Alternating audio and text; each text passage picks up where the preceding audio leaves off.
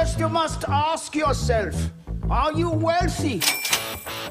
Versão Pocket é o retorno cash em menos tempo. Olá, investidores e investidoras, sejam bem-vindos a mais um Retorno Cast Pocket.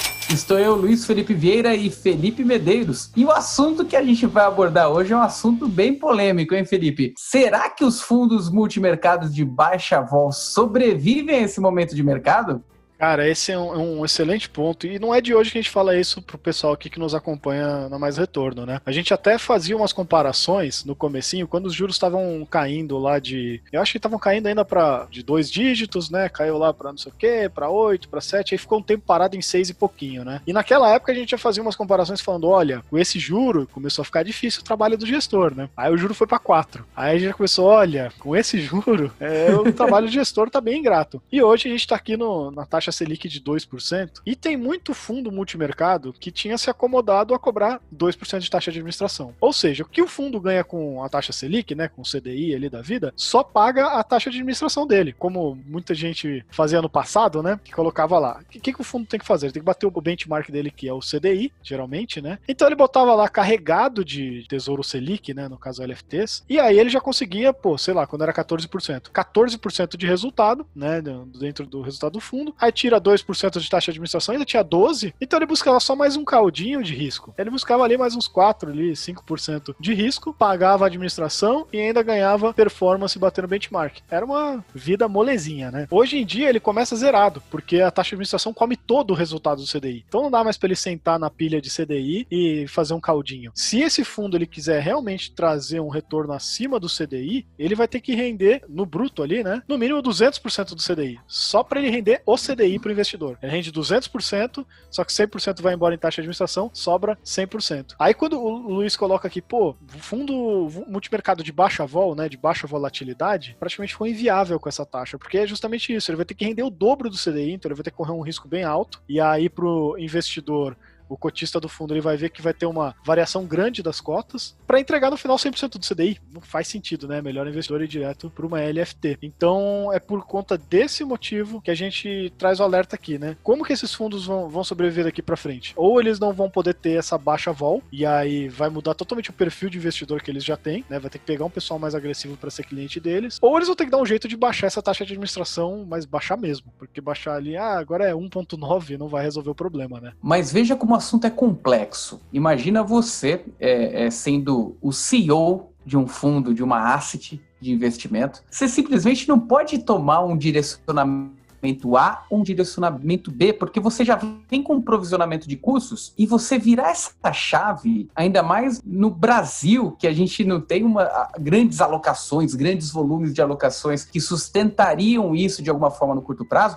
pode matar inclusive uma asset esse tipo de movimento. Ou seja, corre-se um risco realmente grande deles enfiarem o pé no acelerador com, com relação a, risco, fundos de baixa vol acelerando no risco para não perder aquela expectativa de resultado de, de, de, taxa de administração e performance, e com isso também perder a mão no resultado, né? Então, é, acho que é um assunto que deve ser debatido sim muito, né? Cara, e esse ponto que você trouxe é, é bem verdade, né? Porque o pessoal às vezes se questiona: ah, mas pô, a taxa de administração aqui aqui no Brasil é muito alto, olha lá os fundos dos Estados Unidos, né? Só que lá o volume de dinheiro é insanamente maior do que o nosso, assim, não tem comparação, pessoal. Mesmo hoje com 3 milhões de investidores na bolsa, mais de um milhão ali na, em fundos imobiliários, não tem comparação. Lá é muito, muito, muito maior. Pra vocês terem ideia, um fundo lá nos Estados Unidos que tem um bi de patrimônio, um bilhão de dólares de patrimônio, é um fundinho pequeno, é um fundinho normal de esquina. ali. Né? De é esquina. isso aí. Um fundinho de esquina. Exatamente. E aqui, pô, fundo de um bilhão já é da,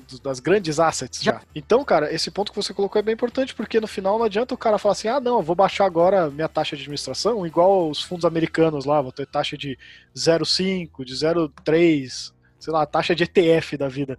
Porque não dá, não dá porque custa muito caro a equipe de asset, né? Tanto o gestor quanto os analistas, a estrutura de um fundo por si só é uma operação muito cara e você com um volume pequeno, tem muito fundo aí que não chega a um bilhão de reais, né? Fundo de alguns milhões de reais, né? Acaba não fechando a conta. Então tem muita gestora que tem dificuldade de, de fazer isso funcionar. Mas claro, tem gestoras que já tem um porte que seria viável. Tem até um case aqui que a gente queria citar, que eu e o Luiz a gente estava conversando aqui em off antes, que é uma, uma asset muito grande, né? E muito reconhecida, não é, não é grande só por força comercial que nem tem nos grandes bancos, né? É bem uma asset, conhecida no mercado, né? É, bem conhecida, bem valorizada, faz uma boa gestão mesmo, uma asset até meio histórica, né? E que eles têm um fundo multimercado de baixa vol, que também é bem popular entre os investidores, né? Mas o que, que vem acontecendo nos últimos tempos, né? Ele é um multimercado bem clássico mesmo, ele tem várias estratégias, né?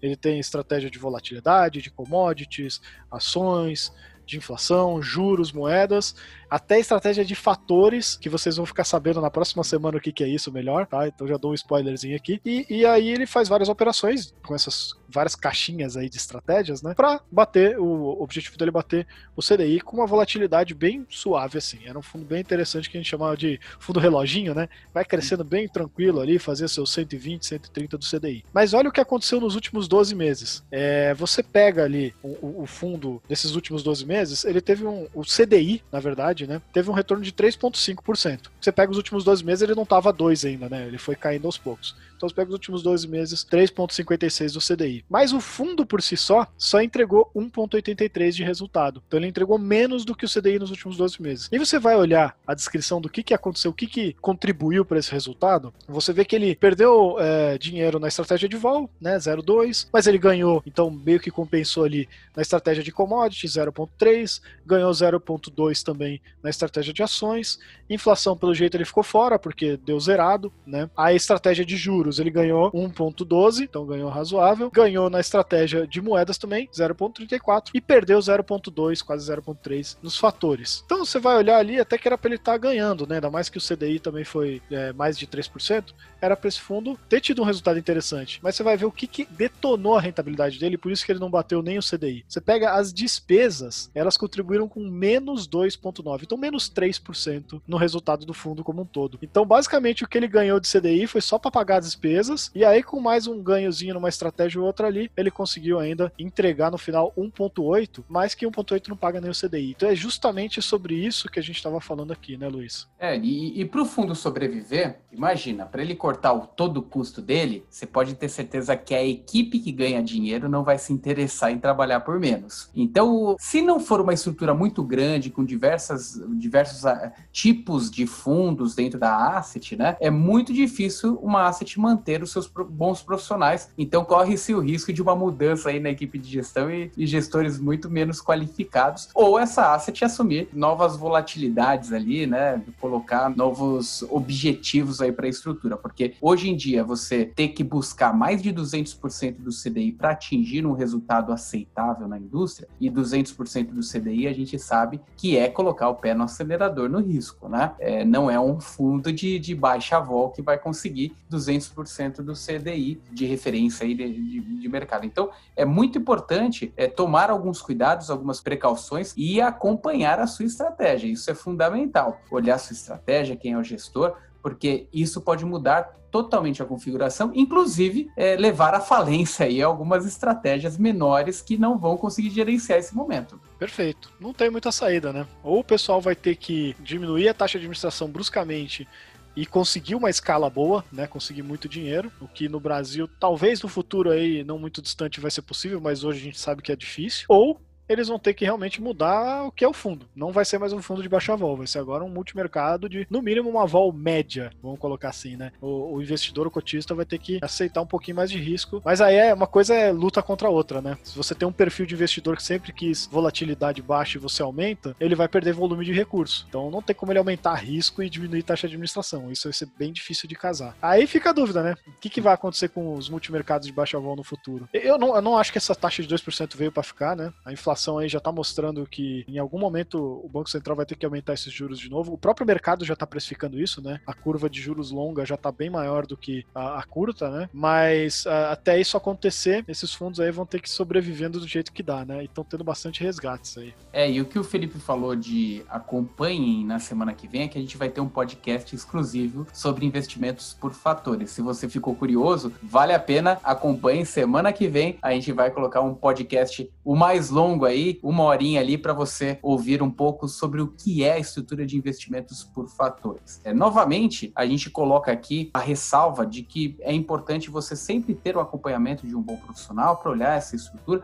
para você também não correr o risco de entrar aí é, em um negócio que pode ser bem prejudicial aí para sua carteira de investimentos. Fica aqui o nosso recado, também olhar muito atentamente para a indústria de fundos multimercados de baixa vol. Se você não quiser correr esse risco aí, use um, uma LFT, por exemplo, né, um fundo de referência, usa da passividade ali para ficar dentro de um índice de referência e também reforçar aqui as nossas outras mídias sociais aí no Telegram. Nós vamos deixar o link na descrição. Temos também o Instagram, mais underline retorno e também é, temos o, o, nosso site aí maisretorno.com, principal comparador de fundos de investimentos do mercado. Obrigado pessoal e até a próxima. Valeu pessoal, um abraço.